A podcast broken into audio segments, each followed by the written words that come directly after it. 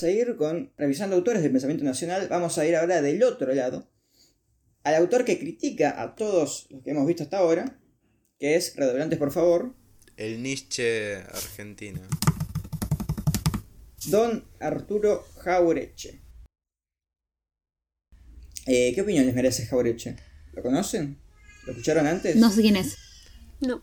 Ícono del radicalismo irigoyenista. Muy bien. Bien 10 por, por haber estudiado. Bueno.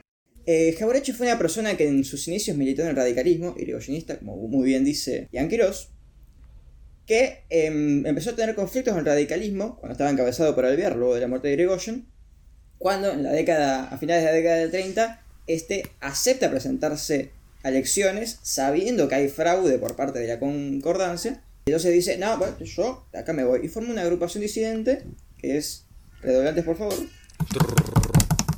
Forja, Fuerza de Orientación Radical de la Joven Argentina.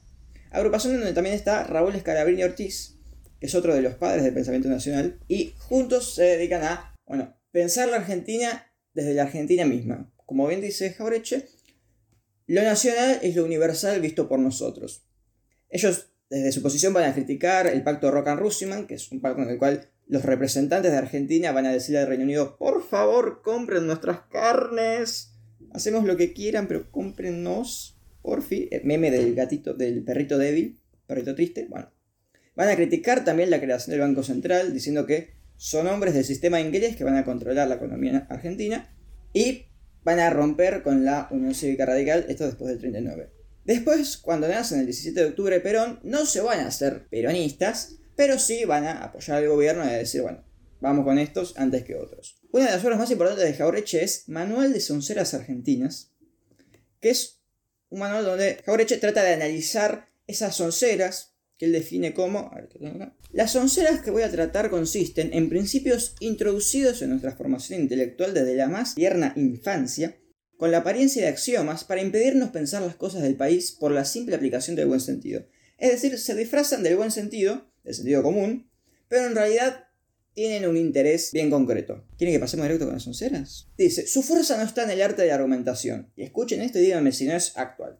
Simplemente excluyen la argumentación actuando dogmáticamente mediante un axioma introducido y su eficacia no depende, por lo tanto, de la habilidad de discusión como de que no haya discusión. Me encanta, me encanta, me vuelvo loco, loco, loco. Y va a hablar, justamente, el libro empieza diciendo de la madre que las parió todas. Soncera número uno, civilización y barbarie. Esta soncera madre nace de Facundo, libro escrito por Domingo Faustino Sarmiento, que hemos analizado justamente en la sección anterior del programa, que se basa en todo lo propio, por el hecho de ser propio, es bárbaro, y todo lo ajeno, todo lo importado, por el hecho de serlo, es civilizado. Civilizar es desnacionalizar y traer la Europa hacia la Argentina.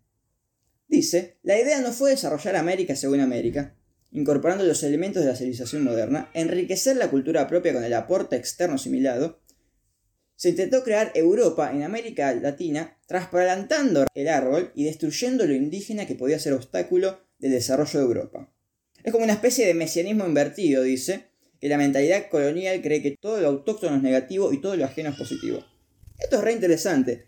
Y después lo vamos a ver desarrollando en otra soncera, constantemente, digamos, la, la autodenigración del propio y pensar, ay, Europa. Yo me acuerdo muy bien cuando empezó la pandemia, que eh, salió creo que en el programa de, de Edu Feynman, que es alguien que le gusta mucho hacer esto. ¿Se imaginan ustedes a Macron, a Boris Johnson, a Angela Merkel haciendo las cosas que hace Alberto Fernández? Haciendo un vacunatorio. ¿Ustedes se imaginan qué pasaría si esto sucediera en Europa? Bueno, que había que el gobierno de Dinamarca, creo, había dicho, el primer alcohol en gel lo vendemos a precio normal, el segundo lo vendemos a 10 veces el precio. Entonces dijeron, qué bárbaros que son estos daneses, qué, qué genios para eh, repartir el alcohol en gel. Después salió una idea parecida de hacerlo local y dijeron, comunistas de mierda, no entienden cómo funciona el mercado. Como, da, un poquito menos eh, colonial tu idea. Bueno, No se puede ser tan estúpido, no se puede ser tan colonizado mentalmente, tan subordinado intelectualmente, tan chiquito de cabeza y de neurona. De esta soncera madre, que es civilización y barbarie, surge otra, que es el mal que aqueja a la Argentina, la extensión. Esto es muy interesante porque también nace del libro de Facundo, del libro de Facundo de Sarmiento, que Sarmiento admiraba al modelo estadounidense. Y el modelo estadounidense, con el destino manifiesto, la idea era expandirse lo máximo posible. Expandirse al sur, quitándole la Florida a España, expandirse hacia el este, quitándole Texas, California, México y conquistando las tierras de los indígenas. Como máxima expansión. Recordemos que, que hay proyectos que plantearon que era buena idea llegar hasta Belmopán, o sea, conquistar la totalidad de México, incluso más. Eh, caminaron sobre Ciudad de México y dijeron, vamos, nos lo comemos México entero. Dice, desde Alejandro hasta Hitler, pasando por el Imperio Británico, la España donde no se ponía el sol y el destino manifiesto de los norteamericanos, todos los países han tendido a ampliar su espacio. Sin embargo, parece que en la Argentina, no, los políticos nacionales estaban más interesados en replegarse en Buenos Aires. Y da el ejemplo de Rivadavia, nuestro querido Bernie. Sarmiento Que eh, se ha vuelto una de las personas, sí, más antipáticas de, puta. de la historia nacional, vista desde nuestra humilde perspectiva, ¿no? Qué detalle que eso coincidiera con que, tipo, coincidió con el hecho de que ahora dicen que era afrodescendiente al mismo tiempo que se da cuenta de que era un forro existencial. Rivadavia, no, no, Rivadavia es lo, más cipayo del mundo. después vamos a ver una de las mejores frases de. Ay, no, le estaba por adjudicar a Jaureche una frase que es de Perón. Perón dijo, no es tan peligroso el, otro que nos compra, sino el propio que nos vende. Eso dijo Perón, no Jaureche.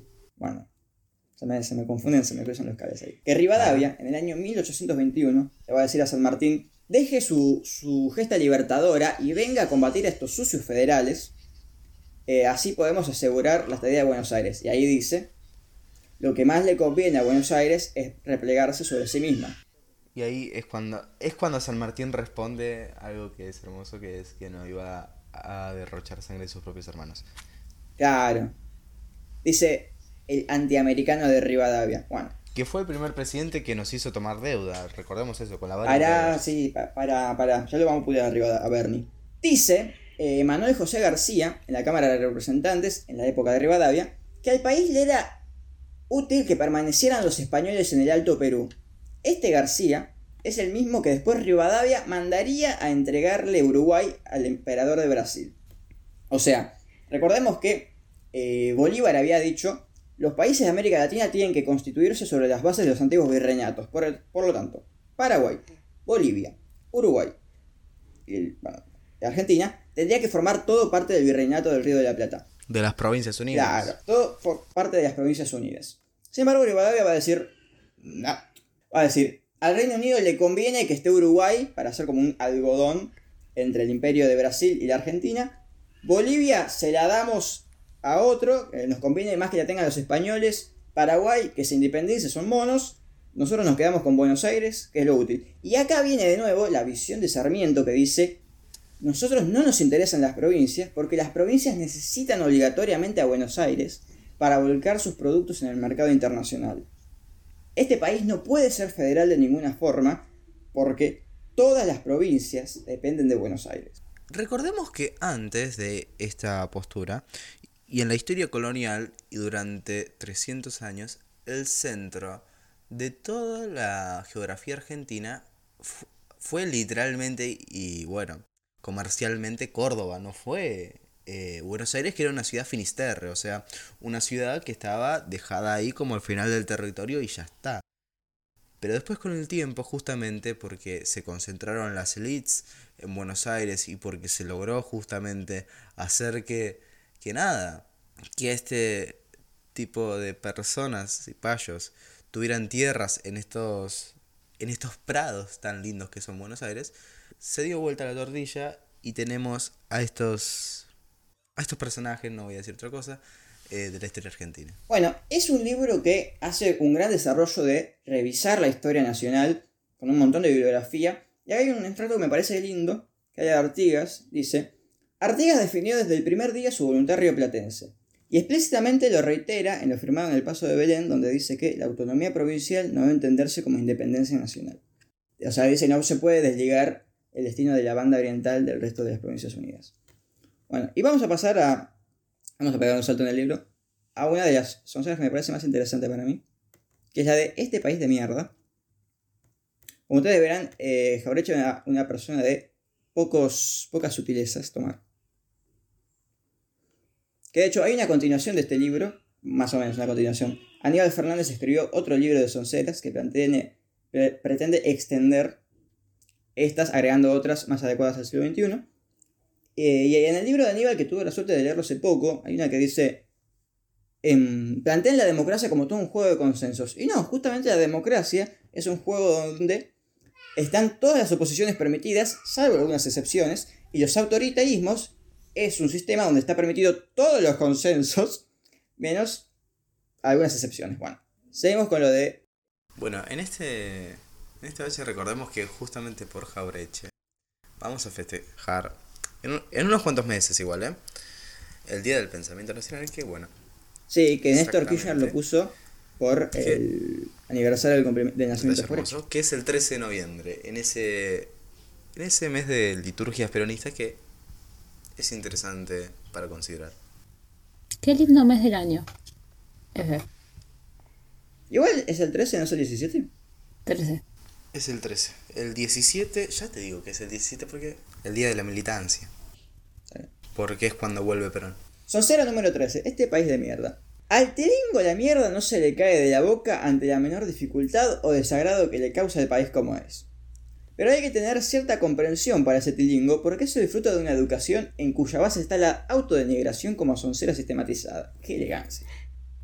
La autodenigración se vale frecuentemente de una talla comparativa referida al resto del mundo y en el cual cada cotejo se hace con relación a lo mejor que se ha visto o leído de otro lado y descartando lo peor. Que me parece, igual yo acá tendría que hacer alguna una salvedad, que es que yo no sé si esto es puramente exclusivo del ser nacional, yo creo que esto se da en todos lados. Que es propio de, no quiero decir la naturaleza humana porque suena muy eh, siglo XIX, pero compararse a uno, digamos, uno conoce lo peor de uno e ignora lo peor del otro. Entonces siempre se compara con lo mejor que hay afuera y, teniendo, y olvidando lo mejor que tiene uno. Sí. Sin embargo, esa. Sí, pero sin embargo, esa conducta teniendo efecto en lo social, yo creo que es un rasgo muy latinoamericano a la hora de ver cómo las oligarquías lograron perfectamente generar políticas a partir de la comparación con, con la metrópoli y de la denigración de, de lo interno da un ejemplo muy claro, dice. Hablando de los científicos argentinos, ahora somos un país de mierda porque no los retenemos. Hace 25 años, para la misma gente, cuando los técnicos se importaban porque no lo sabía, éramos un país de mierda por la razón inversa. Pero en realidad se trata siempre del juego de la mentalidad colonial. Palos porque bogas y palos porque no bogas. Si algo pasa en otro país es muy bien recibido. Si lo mismo pasa acá es un país de mierda. Bueno, y me parece que eh, si tuviéramos que cerrar con alguna cita, yo creo que voy a cerrar como Jaureche empieza su libro. Les he dicho todo esto, pero pienso que paná, porque la gente asonsada no la curan con consejos. Cuando muere el sonso viejo, queda la sonza premiada. Si sueñas con